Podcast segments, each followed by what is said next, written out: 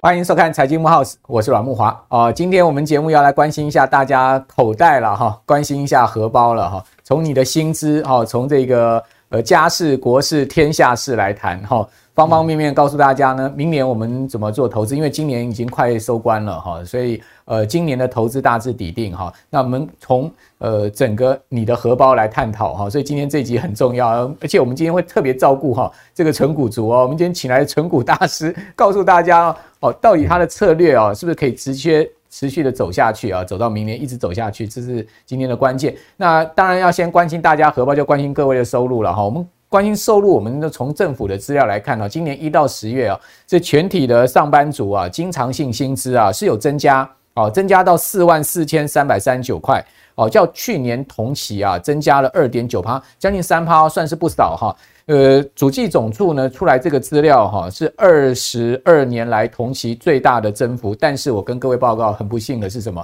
因为我们的物价。好，各位可以看到，物价的增幅是超过我们的呃经常性薪资的增幅，所以我们实质性经常薪资是倒退路，呃，出现了这个负的零点一三哈，今年一到十月，哦，那代表这是六年来首见哈，我们的实质经常性薪资是一个倒退的状况，所以这状况就告诉我们什么？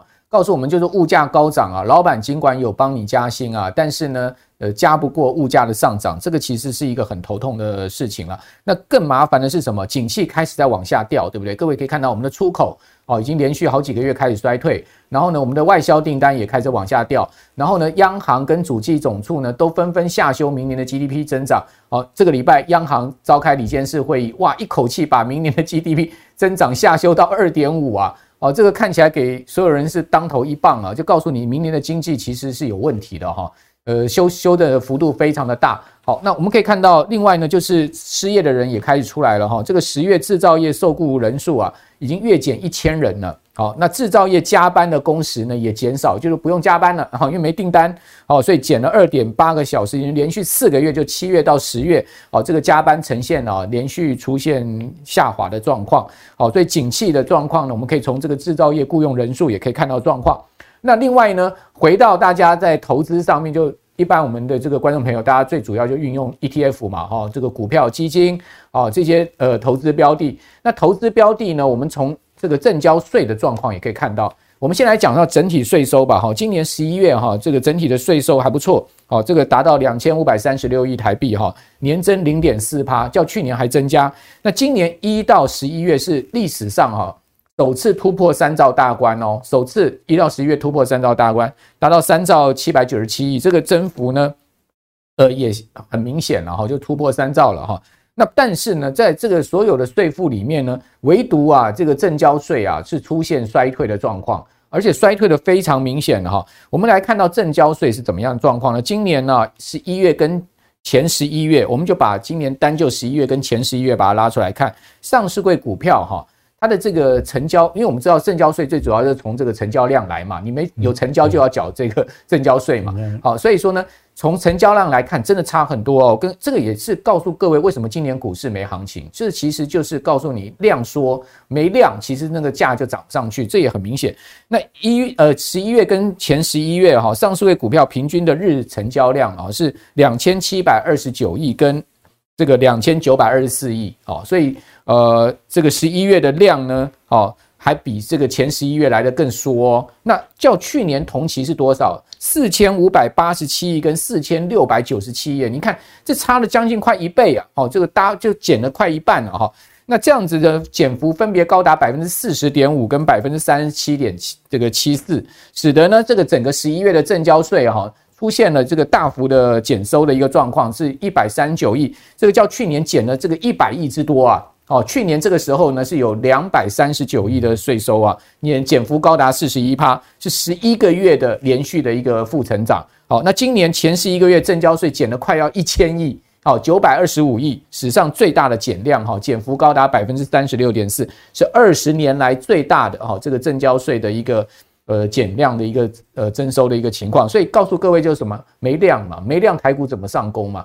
好，所以说在这样的状况之下呢，今天我们就要从这个呃所谓的这个大家的荷荷包口袋哈来探讨起啊。你可以看到哦，整个证交税的状况呢？好，我们今天等一下要请教专家，到底后面量会不会上来啊？哦，如果是呃从税收可以反映到整个量能的一个这个表征的话，我们就当然希望说政府能多收一点证交税哈，不然的话这个股民就没行情了，是这样的一个情况吗？好，那我们当然今天我们就要来谈一下这个整个。呃，今年的一个行情啊、我们请教了这个存股专家呢，就是呃退休教授谢世英哈，这个存股博士谢老师来到我们节目现场，好，再次来到我们现场跟大家来解惑了哈，谢老师你好。呃，主持人好，各位观众大家好，又很高兴又再来上节目了。对啊，而且谢老师是每一次都是从南部上来的哈，嗯、这个舟车劳顿啊，所以很给我们面子了哈。那当然我们都知道谢老师是长期的这个呃存股达人哈，那也会教我们怎么样去呃在现在目前变动的行情之下，用他的心法来呃理财跟投资啊，存自己的退休金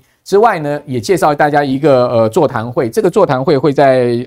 这个明年的二月十一号召开，在台北的正大公企中心啊，有我，还有杜金龙老师，还有曲呃半导体专家曲博，以及呢美股专家这个股市赢者，我们四个人呢会有一整天的一个座谈，也欢迎大家来参加了哈。这个座谈的资讯我们会放在我们的连接栏上，让大家可以来呃这个关注一下。好，那请教谢老师，第一个当然就是讲到股民最多的台积电。好，我们可以看到台积电这个礼拜除息哦，确实呢也是在当天完成填息，不过因为礼拜五哈。这个股市的行情受到美股下跌的关系呢，居然开盘跌了两百点，台积电股价一度呢也跌了超过十块。好，我们可以看到台积电呃除除息完之后呢，股价是明显下压的一个状况。那这个下压呢，哦呃，我不晓得谢老师你怎么看台积电现在目前这个股价不到五百块，是不是有这个存股的价值呢？那另外我们从台积电的这个股东人数来看哈，台积电呃上周的股东人数的一个变化是这样子啊，呃，它增加了。一万三千九百多人哈，股东人数呢，其实台积电达到了一百一十四万七千六百四十五人。那台积电的股东人数上周增加，但是我们可以看到，它其实其实最近股东人数是有在流失哦。那台建最多的股民是什么？是持有一股到九百九十九股，也就是说呢，是零股的投资人高达八十八万多人。另外呢，一张到五张持有台积电的人呢，是达到四十六万人。那这把这两个加起来哈，其实呢，呃，基本上。就是台积最主要的股东啦，好，那其他有这个持有更多张数的就相对少很多，好，所以台积电的股民是真的是遍天下哈。那呃，台积电的这个持股呢，其实也以零股好，或者说一张到五张居多。那那谢老师，您觉得这个台积电现在目前的价值位置在哪里？我觉得台积电哦，第一个是好公司，对，没有错。但是呢，因为台积电它的目前它配配的息啊，嗯，以我们存股角度来讲的话。他如果是现在他配这一次配两块七五嘛，他一年配了四次，所以今年总共配了大概十二块钱。是，虽然他都填掉了，但是以十二块就现在我我们来算的话，如果你存银行利息五趴是合理的话，它是两百四算合理价。嗯，所以现在的价钱其实远远高过啊四百多啊，你换算成利息可能才两趴多。对，那现在两趴多。其实你对外资来讲，他到美国去放定存，搞不好都比你买台积电没错。以存股角度来得好。美国现在定存都已经三趴以上，三趴了。所以对我来讲，我是认为存股的角度，它如果你要看纯利息的话，嗯，它是目前来讲它的价钱是贵的。但是我是觉得，刚刚主持人也提到那么多台积电的散户啊，小小散户们，我觉得大部分他们都是以赚差价为目的。不是，并不是以存股为目的。他他说你十二块钱一年，他配十二块，我涨两二十块，我就就过来了。对对对，我从三百多涨到四百多，涨一百啊，所以他那个是完全不同的逻辑。所以如果今天主持人问我说存股的话，如果用存股角度来讲，我认为目前台积电，除非它明年的配配息往上升，往上升，否则的话，以现在合理价。我会等两百四啊，但是他两百四不到啊，台积 股民心里可能一寒呐，因为两百四是五趴嘛。对，那我我我这样讲说，好像啊你什么都等得到，但是问题是我们存股角度，我们就希望利息要合理嘛。对，否则的话，那个利息少到我们刚刚讲，光一个物价膨胀率，搞不好都已经比你台积电的利息好啊。那所以我用存股，因为存股我们是买了摆长嘛。嗯。并不见得赚那个短期的差价，所以这是不同的思维。所以目前来讲，看起来好像还是稍微贵了一点。嗯，即使跌到三百七，那时候它的这个股利值率也都不到五趴，其实也不到。对啊，对，其实也不到。好，这个所以那个谢老师，我很坚持，我说那时候三百多，我也没有没有没有进去去买啊。所以因为你不是赚价差的人，对对不对？所以刚刚谢老师讲很清楚，就是说。投资朋友，你必须要知道说，你买股票你的目的是呃跟策略是什么？如果你今天的策略是做交易的哦，也就是说赚价差的哦，其实你真的也不太需要去关注它的殖利率到底是多少，对不对？可是就像谢老师这样子，他是标准标准的，他不是在做价差，也就是说他今天买进台积电，好，假设说两百四买了，台积电涨到五百块，他也不会卖的人。哦，那这种就很重要，就是呃，他必须要去关注它合理的一个股股息殖利率了。那谢老师的标准是要有五趴啦，那五趴台积电这样算下来至少到两百四，所以大家不要骂谢老师说你在诅咒台积电跌到两百四。谢老师因为不赚差价，所以说呢，他就是要到两百四，他才觉得这个台积电是一个合理价位哈。这个就很合理，就是说每一个人就有他心中的一把尺嘛。这个投资本来就是要坚持自己的原则，哦，这个原则走下去，我觉得就会对了哈。那。刚谢老师谈到也是确实，就是说明年后年台积电的股利值呃股息可不可以再增加？因为现在是每季配二点七五元，对不对？对。好，那总共一年是十二块嘛。十二块。那股息要增加，第一个台积电一定要这个盈余要更多。好，那另外呢，就是说它整个这个资本支出的压力也不要那么大。可是我们可以看到，好像不太。妙的是什么呢？台积电呢到美国去设厂啊，要原本是设一座厂，好像应付一下美国人，但没有想到美国人玩真的，要你再继续搞更先进的制程，所以台积电我觉得有点被逼上梁山的味道哈，就是说我今天呃头已经洗下去了，美国人是顺势加码，你看我们总统都来了。哦，你还不给点面子吗？所以我们要叫你再设第二厂，就是从原来的五奈米制程呢，后来推进到四奈米就算了，现在还要再设一个三奈米厂。就这三奈米厂哦，要把那个资本支出啊，从一百二十亿美金增加到四百亿美金，哇，这个二点五倍的一个资本支出的增加，压力就大了，而且月产量哈。啊，这个呃，等于这样讲哈，它的年产量哈会达到六十万片哦。原先呢，呃，大概它的月产是两万片的，一年就要二十几万片，现在变成是两个厂加起来一年有六十万片，六十万片就不小的量喽。哦，六十万片大概就是台积电现在目前呃这个约当产能的一半的单月量了，一就因为它现在一个月大概一百多万片了哈，就差不多一个。这个半半半个月的量了哈，那当然有很多大客户在等这个单了哈，就是等台积电这个美国厂，像苹果啦、Intel、超微这些高通，那当然也是给美国政府面子了。为什么？因为在美国生产成本一定高嘛，张忠谋已经讲了，这高出百分之五十了嘛。哦，所以这个地方就请教谢老师，反正这个半导体的股票很多啊，做代工的也不是只有台积电，还有联电，对不对？对，还有世界先进，好，还有力基电。那这些公司呢？呃，你怎么去综合评价？有没有一个呃所谓的策略面，我们可以去参考？就是说，到底联电好呢？如果你真的要纯股角度来看的话，是联电好呢，还是台积电好？好，我先讲说台积电的状况，就是说，第一个我指望说，它如果明年配股可以配得更高的话，它的合理价钱就可以提高嘛。对。但是问题是，现在刚刚主持人讲，它投资从 一百多亿变四百亿美金。而且你在美国产量高，但是你的毛利有没有那么高？因为它成本高，所以我们必须进一步去观察未来台积电的营运状况。但是从它投资四百亿这么大的钱下去之后，我认为它明年可能股利要加也加不了多少，因为它没有多少空间了嘛。它它一季都要发出大概差不多呃两千多亿的股息哦。对呀，对呀，因为因为它压力不小嘛。它压力不小，那因为而且它的资本支出逐年还要再增加嘛，所以变它赚的钱大部分还要再投入嘛。那因为它要不断的增进它的制程，所以相对来讲，那以联电来讲，联联电今年是配三块钱，配三块钱，它现在才四十几块钱，所以它的相对投资的利息来讲，我觉得很很比台积电合理多了，而且。联电今年前到十月份已经赚了五块多了，对，所以它比去年整年，去年整年是赚四块多，配三块多。如果按照这种配的比例，明年一定超过，嗯，三块钱嘛。那我们保守估计说四块钱的话，它合理价钱如果乘以二二十倍的话，对，那它就它多少钱？八十块。那它现在离合理价钱相对便宜很多啊，因为它现在才四十多块啊，对。那四十多块，大概七八趴以上的利息，那所以对我来讲，我的角度说，那我现在买联电，嗯，明年的可预期的利息绝对比我现在同样的钱去买台积电，嗯，合理的利息大概差大概快十倍啊，嗯，有有这样，所以这是我讨论角度。那还有就是未来，因为联电它走的制程是比较成熟的制程，对，它的资本支出没有像联电，哦，像台电那么大，而它又，它把它既有的产能一直在精进，在提高它的毛利，所以未来短期之内，我认为三年到五年之内，联电的获利也不会突然崩，就好像那个跳跳悬崖似的会会锐减。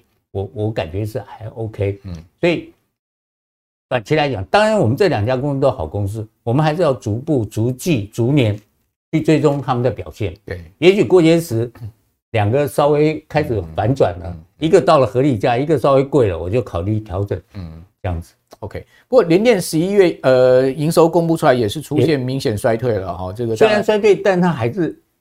所谓衰退，它是跟前面比，对，月比衰退，去年对对，跟去年比，它还是 OK 的。对，它月比大概衰退将近一成了，就是开始有明显的月比的衰退的情况了。因为之前联电的这个营收都是在创历史新高的哈。那那但但大家都担心了，就是说可能会问谢老师说，那联电会不会再回到他以前那个所谓呃一年只赚个一块钱的那个年代？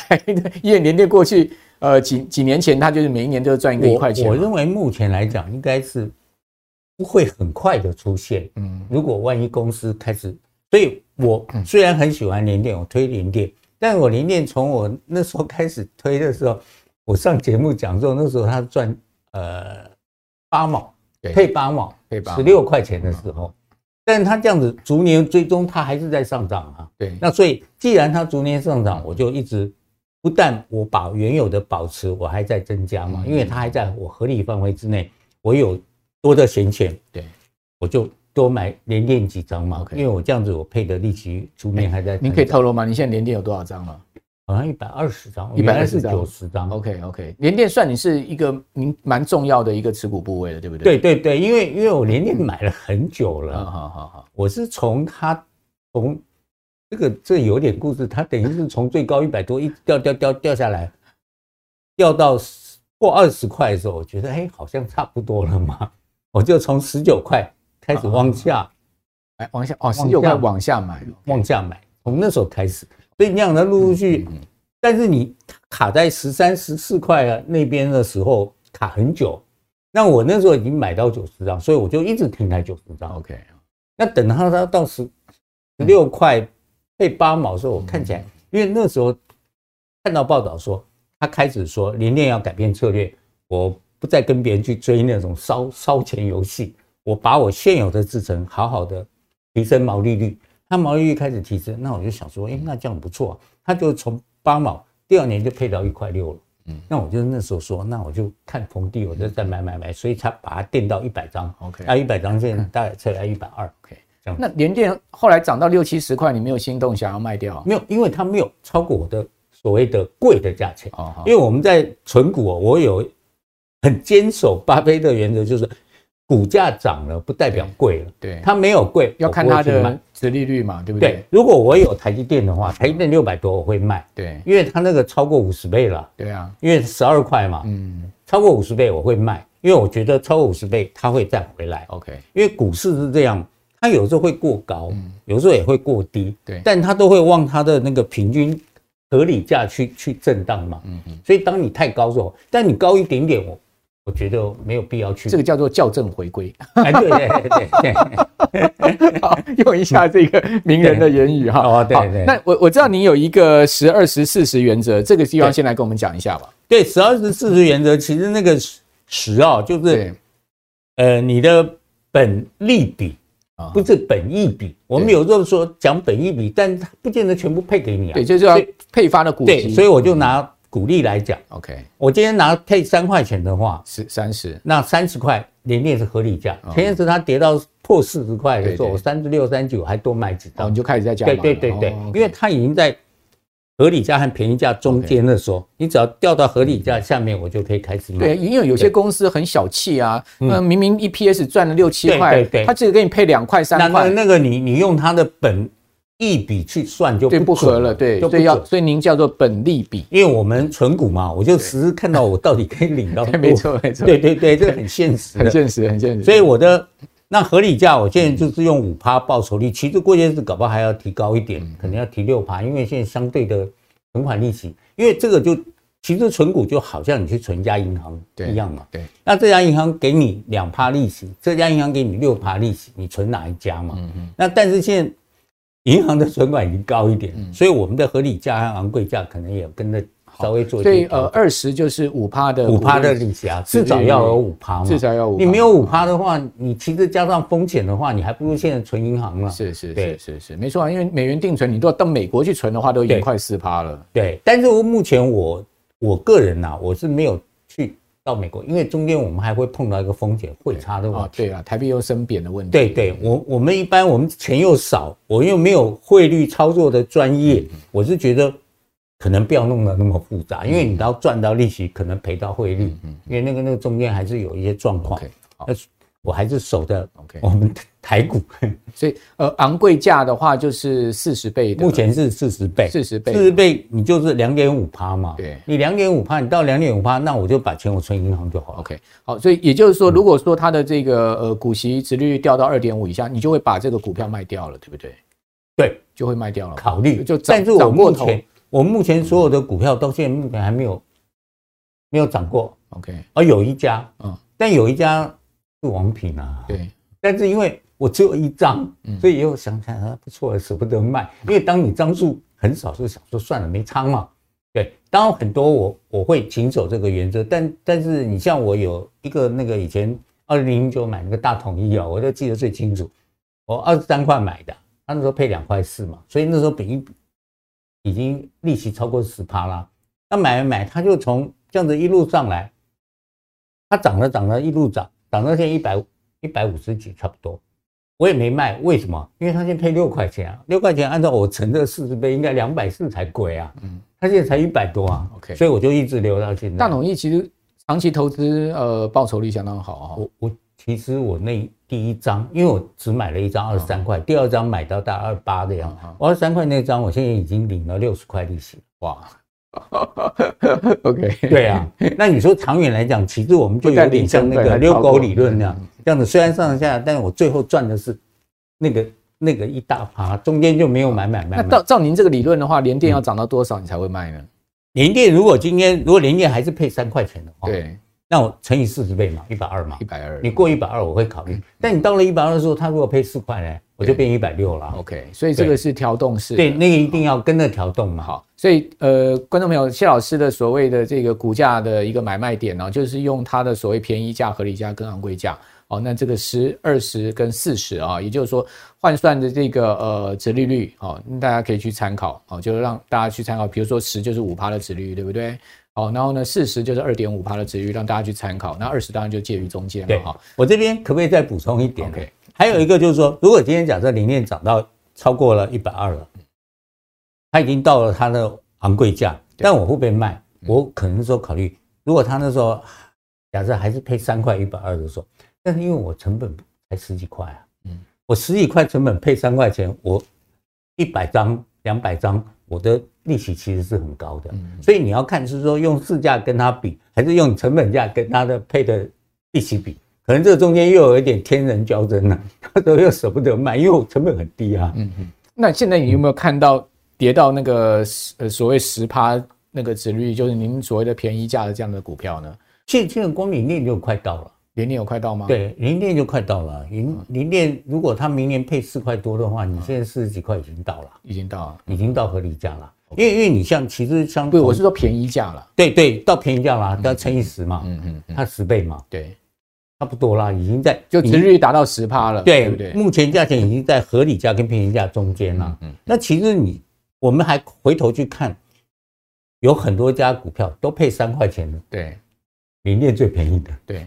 其他的有配三块钱都已经一百多了。好，那我请问您一档股票南电哦，南电它它它以它的这个呃股价算它可能明年的配息，大概差不多也可以到差不多快十趴，对，八趴九趴十趴，嗯，好，或者说联咏联咏像什么敦泰啊那种 DDI 的，今年都有配息到这个十趴左右，嗯，八趴到十趴，那您会去买这种股票吗？我如如果我现在。因为我我现在对那几家比较没有研究，对，所以但是如果相同条件之下，我会考虑。OK，当然我还要看他过去几年的表现，他未来。不过他们这几家都是突然窜上来的。对，你如果突然窜上来，有时候我会想说，你你会不会明年还保持同样？嗯，或者是你这个收入突然窜上来是一次性收入，对，还是因为你的业绩突然对业外。哦，所以可延续性很重要。对，嗯，所以我们有时候要去看你过去这五年的表现好。好不好？OK，对，好，好，所以不是只看一年哦，看过去五年，而且看明后年它是不是可延续。性。刚刚谢老师也有讲说，他为什么？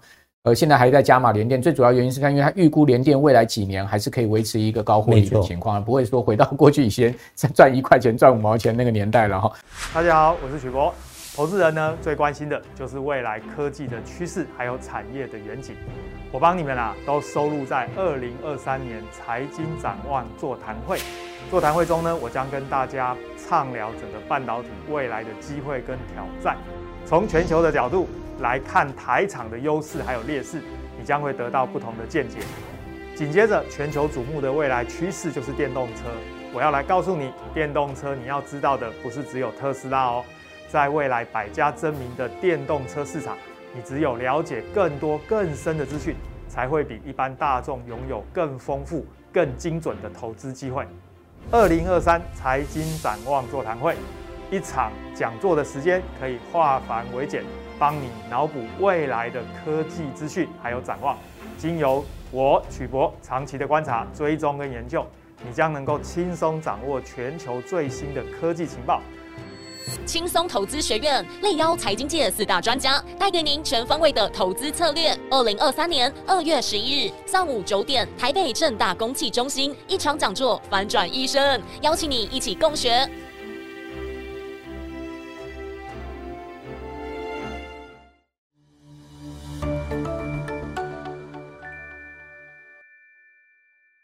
哦，不过我知道谢老师也存了蛮多金融股的，对不对？对，今年金融股真的跌很惨哦，整个金融股今年跌了三成哦，跌了三十 percent。那到底是不是还适合长期投资呢？我们看到十四呃十四家金控居然十一月出现了这个总计是亏损的状况，但不是每一家都亏了哈。那 total 出现亏损，这个很罕见哦。各位看到这个表上面。十四家总共亏了一百七十亿台币，哈，其中亏最多当然就是富邦，亏了一百六十亿。那富邦金控已经是连续三个月哈出现亏损了，而且越亏越多。那国泰呢出现七十八亿的亏损，中信也居然出现六亿的亏损，哈，好，元大小赚，哈，然后呢，第一第一银行第一金控算不错，还能赚十六亿，哈，合库赚二十亿。好，那各位可以看到，像兆丰。哦，兆丰呢，呃，是赚二十二亿，开发就亏二十六亿了，华南赚十二亿，永丰赚十一亿，哦，十四家总计亏损了这个将近快一百七十亿哈。那所以在这样状况之下，金融股是不是还会一直亏下去？那是不是我们这个地方呃，在金融股的存股上面要做一些考虑呢？哦，那同时另外我们看到最近外资啊，其实是在买金融股哦，比如说外资上个月哈就砸两百亿买超在。这个公布亏损成绩单的上一周，好，我们看到外资还是大买十档金融股，哈，包括像台企银买了四万三千张，好，另外呢，永丰金买了两万六千张，还有元大金也买了两万两千张，都买超超过两万张。那那个呃，看到金融股股价大跌又亏损，那外资是觉得捡到枪了吗？好，那不晓得谢老师你怎么看？那个我我个人认为啊，金融股其实来讲，今年的碰到这种所谓他们自己的碰到这种灾害啊。我认为是可能是突发性的，嗯，而不是长期就金融股就往下坠了，一次性的。对，我觉得是这一次，因为中间碰到这些保险啊，然后汇兑，嗯，那些那些状况，嗯，所以我的原则还是逐季在追踪嘛。对，像我最有股票最多的是玉山金，没错，你是玉山金嘛？玉山金我最多，那所以我就追踪玉山金到今年已经还已经也赚了九毛多了，嗯嗯，那已经赚九毛多，去年。去年大概配了一块两毛，它是零点六零点六的嘛，对，这样子，嗯，所以它还是在赚。那我们就看十一、十二月这样下来，那明年它可能会配，绝对比今年少。那比今年少，但是不代表说明年它就不好了。所以我还没有到要卖出的理由。嗯，那那但是另外，我是从另外一个角度去想，那我想说，哎，那我要不要维持像今年我获得？鼓励嘛，对，因为刚刚主持人也来讲啊，你你薪资鼓励虽然成长两趴，但是物价成长三趴，那你总是要对抗那一趴嘛。那我就回头想，那我现在手边还有一点现钱，嗯，那我就像外资一样，我看玉山金跌成这样，那我要不要再多买几张？我多买几张，我明年配。虽然他今年配的现金，哦，明年配现金会少一点，但因为我张数多了啊，total 总量对对对对，我至少维持原来的荣景嘛。OK，那那越滚越多的话，就数大就是美啊，好像就是这样子。所以我当然还是要追追踪嘛。你我存股虽然很少去看盘，但是我大概至少每一季每一季每一季都看前面的表现。对，那你这一季的表现跟去年同一个季表现大概差怎么样？那你今年不好，为什么不好？那为什么不好？我会去研究一下。哎，这个不好是长期不好，还是突然一下而已？那您研究玉山金有发现它的问题吗？它有没有问题呢？现在目前的这个目前好像没有看到什么大问题，它就是反正大家一起嘛。因为他们在海外投资有一些还是没有像原来那么好。对，因为因为你想想看，其实我们股票刚刚一开始主任有讲到我们那个证交税和荣景。当初的融景是因为什么？因为 QE 的关系，钱放资金太多了嘛，所以成交量就很多嘛。那成交量很多，现在大家收资金了，当成交量萎缩，但成交量萎缩，我们要另类思想，说这是好还是坏？嗯，所以回头去想，当初为什么要 QE？是因为要要救经济嘛，所以撒钱。那现在为什么收钱？是因为我觉得病好了，你就不用吃药了嘛，我就把药收回来。那如果你这样子想的话，未来还应该还是有点光明的，对不对？好啊，那这个呃，当然富邦的老板蔡先啊，蔡明忠先也讲说，这一次的经济寒冬不会太久了哦。他当然应该是，他也替这个股东打气说，因为我们亏了一百六十亿，确实啊，这个十一月交出的这个数字很难看啊。但是呢，他也讲说呢，这个应该是一个所谓短暂的寒冬，不会是一个长期寒冬。如果是一个长期寒冬，代志就大条了哈。好，那呃，刚刚谢老师有谈到这个玉山金，谈到联电，然后都是。谢老师，这个存股非常多的张数的个股哈，那接下来我们就要讨论一个小资族的问题了，因为呃最近有一个小资女啊在 D 卡上面然后 PO 了一个文，好引起大家的讨论哦，其实我觉得她还不错诶，她才刚毕业，第一份薪水就有五万块哦，我记得我那时候这个大概差不多三十几年前吧哈，刚刚接刚在呃刚做的第一份工作是一万五的薪水，但是三十几年前跟现在不一样，好，他第一份薪水五万块。好，入职的时候呢，他单子是有勾那个呃，这个劳退薪是自提六趴，老板提六趴，他自己还提六趴。后来领薪水都发现呢，扣所得税、劳健保，好，大概呃加上自提的部分，一个月实领四万多。那同时呢，他还把这一个四万多里面呢，好每个月哈做定时定额买零零五零哈，还买了这个五千块，哦，所以他就会问说。诶，这个当然就要请教谢老师您的看法了哈，就问说呢，他是不是应该把这个六趴的自提每个月三千块拿来加码做零零五零，而不是去交给这个呃劳保那个去做投资，好劳退去做投资，好，那这个谢老师您的看法？我我个人的看法是这样子哦，是因为因为我自己是原来是算军工教被被。被年改的嘛，对，那被年改了之后呢，就就总是有点那种，呃，心里头感觉怪怪的，嗯，那怪怪的，我就同样延伸到，就是说，那如果你存这个劳保，嗯，你要考虑几个点，第一个最重要的点，它以后会不会破产？如果你碰到所谓以后会破产的东西，你要不要去投资？它如果破产，政府信誉就倒台了啊，不是信誉倒台，现在的问题是这样。本来按照法律是说，我这个保险，因为政府在后面背书，所以你们这批钱，我去投资去理财，万一不小心倒了，破产了，是政府要拿钱来帮你补。是，但是现在政府是说，我不帮你补了的话，那就有问题了。那我们我们军工教的被改，他的理由就是说，我不帮你补啊，我要砍你啊。那那个就那照理说跟法是不对的。当然，这个我们现在不讲这个东西，但是。很，你必须要很注意的，就是那劳劳保会不会这样？你的劳退会不会这样？您那时候改革之后，您少领多少？三十几趴，哇，三十几趴，那差很多哎、欸，差很多，啊一个月差好几万哎、欸，差三万多块，从十万变七万。呃，对，因为我们从应该说从九万变六万，从九万变六万，哇，那真的蛮伤的、欸。没有对。其其实那个那个是说起来是当当然那个另当话讲了，那个其实不能那样做了，其实不能那样做。对，那已经都已经做了，没办法。那做了就算，但是我们就要第一个考虑它会不会破产。对，那第二个你要考虑它的绩效好不好？嗯，有没有？如果绩效不好，那你其实存他那边，那你还不如自己做所谓的零零五零或者自己存股，说所以说不定你根根本就干脆每每一个月存这个多少钱？六六千块，对你四个月买一张玉山金，一年可以存三张玉山金，你十年下来有多少张？连连滚带来，你搞不好五六十张也不一定。所以这个你要考虑绩效的问题。OK，因为绩效就是说你今天给别人操作，他。过去的绩效到底怎样？当然不代表未来表现，但是好像不怎样的话，你你是否要考虑.那还有一个就，当然这个最重要就是他那个信用的问题啊。对，那个信用如果不太好的话，我现在会会打一个问号了。对，会不会打个问号？今年呃，不管劳保或者是劳退，今年都大亏嘛，哈。那刚听下谢老师的意见是自己来投资会比较好了。哦，你当然不见得一定要买零零五零，你也可以买玉山金或者任任何你觉得不错的一个股票。好，那我知道谢老师有这个所谓日领股利一万块，你的这个咖啡图存股是什么？你的咖啡图怎么画？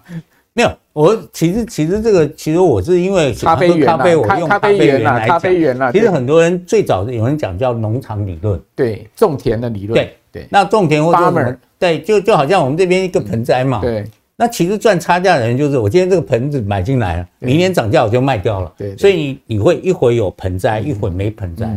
那我们存股的是说，哎，我今天这个盆栽买进来，嗯，它获了一点利，我再存点钱，我再买第二盆，嗯嗯，然后我再第三盆。然后到最后就就变成花园了，花园了，花园。那个那个是累积的效果。OK，所以存股是要靠时间拉长。OK，拉长以后你会发觉，从一盆变两盆很慢，但是从二十盆变三十盆好快。哦，那就有一点那个呃加速的味道。复利效果，复利最早就是复利效果。巴菲特就这样有钱嘛。嗯，因为你我在那边讲个简单的，我我那本书写了两年多嘛。嗯，我写两年的时候，我那时候玉山金是。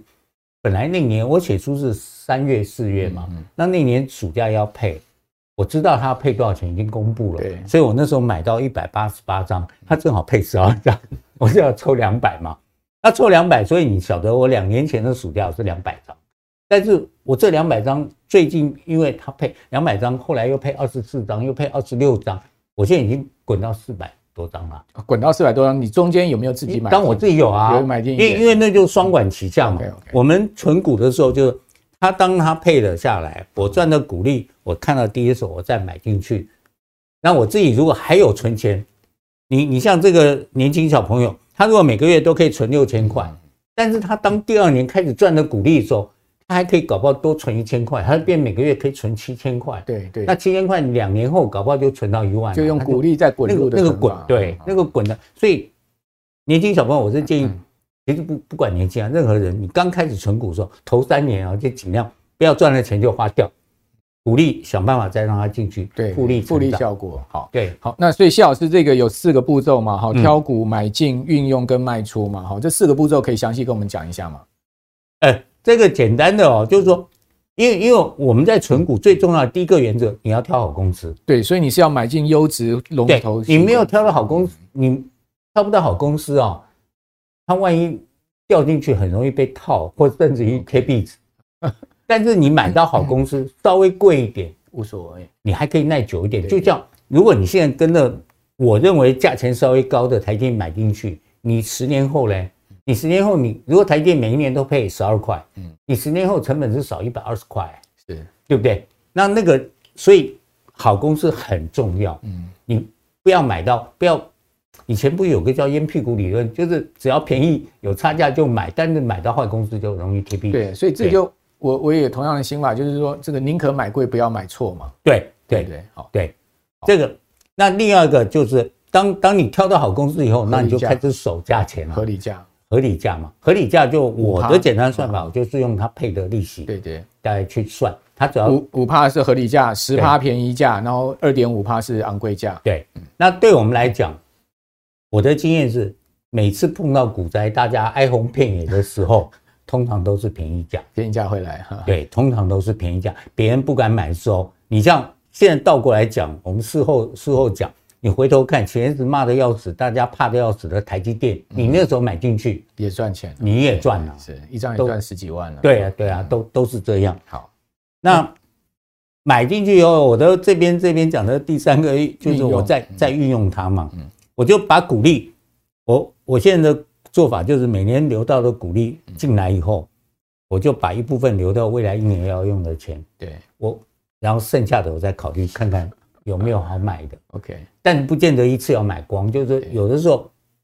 像有人说定期定额，但是我觉得没有。嗯我是觉得建议小朋友定期存钱，但不见得要定期去买股票。对了，就是说你要到合理价、便宜价的时候再买入。对对对，你甚至去存多一点，在合理价、便宜价多买一点，然后贵的时候你就完全。所以现在呃，今年这样跌下来，明年如果还继续跌的话，其实就是很好的机会了嘛，对不对？对对，很多股票就会到这个便宜价。没错没错。那卖出呢？卖出就是我这边。就是一个，当公司如果变坏了，就好像刚刚我们讨论银行股，如果银行股未来你的话发觉未来明年会更差，后年会更差的时候，那你要考虑要卖掉，OK？因为这这个或者这你整个产品已经不在了，嗯嗯，像以前我们如果你投资什么 CD 店啊或者什么那些，突然那个产品不行了的话，就要卖出了，OK？公司变坏了嘛？那还有一个状况就是我们刚刚讲的，如果涨得过高了，因为它那个泡沫大到一个程度，一定会爆的时候，那你干脆那时候先卖掉，嗯，你等它回来的时候你再买回来，这个第二。那还有一种状况就是，我今天已经没钱了，但我突然发觉，哎，富邦金配得比较好，那我就要不要这个卖一点，我去买富邦金，就是呃换股了，换换掉，就是对，就让我的手上的获利会今年的股利会比较好一点。对，所以呃，就是不要太僵化，对不对？哈，对，当然。呃，我们在投资上面，其实简单的这个策略，我们还是要灵活做啊。就像谢老师这个策略，大家看起来哦是十、二十、四十这样的一个法则，好像。呃，不复杂，但事实上呢，简单事情长期做，你就会产生一定的效率出来哈。那这个投资其实是要讲效率的哈。你如果今天做很多功，但是你得到的果不大，好，其实基本上你这个效率就很差嘛，对不对？哦，所以我们今天从谢老师身上再次学到了一个很宝贵的一课哈，就是说这个投资其实要很讲究效率跟原则哦。还有呢，呃，在这样的情况之下呢，我们要灵活的去运用啊，不要很僵化的哈，去固守成规了哈。好，那这个是谢老师心法。那再次再跟各位讲说，我们有这样的一个。呃，对呀，谢谢谢老师，我们有这样的一个课程 哦，提供大家来参考啊。就明年的这个二月的时候，请大家可以来看一下我们的这个座谈会。以后有机会，我们也请谢老师一起来共襄盛举啊，也加入这个。没有，我来当听众很好。没有没有没有，我这中间有几个我很喜欢听的。对，您不是听众，您是可以在这个呃，我跟我们一起来举行这样座谈会。以后有机会，我们再请谢老师。好，那今天非常谢谢谢老师要远从南部再次上来加持我们的节目，谢谢谢老师。好，谢谢，也谢谢各位观众朋友。那观众朋友，如果您喜欢我们的节目的话，请记得啊，这个六日早上准时收看我们节目，同时把我们财经慕 House 啊介绍给您更多好朋友来知道哈。那我们的节目可以帮助更多的人哈，请到像谢老师这样子的这个呃始终一贯的走下去的专家了哈。那我是阮木华，我们就下次见了，拜拜，拜拜，拜拜。大家好，我是赢者。投资并非一步登天就可以致富，我们必须运用过去的经验、当下的观察以及未来的规划，三者缺一不可的拼图，进而找到属于你的投资逻辑。二零二三年财经展望座谈会，本次为大家准备了二零二三年美股展望的三大单元。我会以 top down 的方式带你一览投资美股的全貌，从全球总经的指标作为指南，进而找到适合的产业与个股，最终做出投资决策，找到美股的获利保障。二零二三年财经展望座谈会，美股寻宝之旅，由我隐者带你循序渐进，挖掘出美股二零二三年的投资宝藏。轻松投资学院力邀财经界四大专家，带给您全方位的投资策略。二零二三年二月十一日上午九点，台北正大公器中心一场讲座，翻转一生，邀请你一起共学。